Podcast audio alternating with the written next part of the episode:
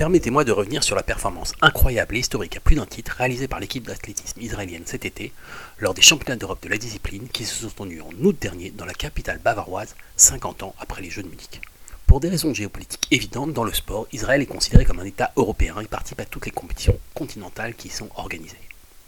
Cet été, ce fut à Munich donc que l'équipe israélienne d'athlétisme s'est rendue et a particulièrement brillé, obtenant 5 médailles, dont une en or, avec les résultats de Aina Knezeva Minenko, bronzé au triple saut, Luna Ramtai Salpeter, bronzé au 10 000 mètres, Maru Teferi et Gacho Ayale, respectivement médaillés d'argent et de bronze au marathon, et qui, avec leurs acolytes Omer Ramon, Imer Getaoum et Guillermo Amaré, ont obtenu le Graal de la médaille d'or au marathon par équipe.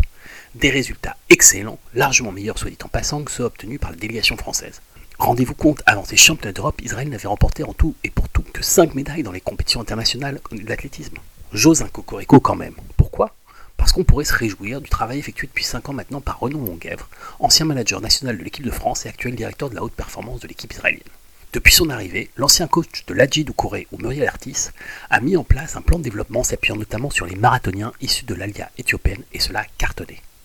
Le coach français savait que ces championnats d'Europe avaient une importance particulière, allant même jusqu'à déclarer que l'équipe se devait de réussir à cause des 50 ans des attentats et pour montrer au monde entier que le terrorisme ne mettra pas à terre Israël.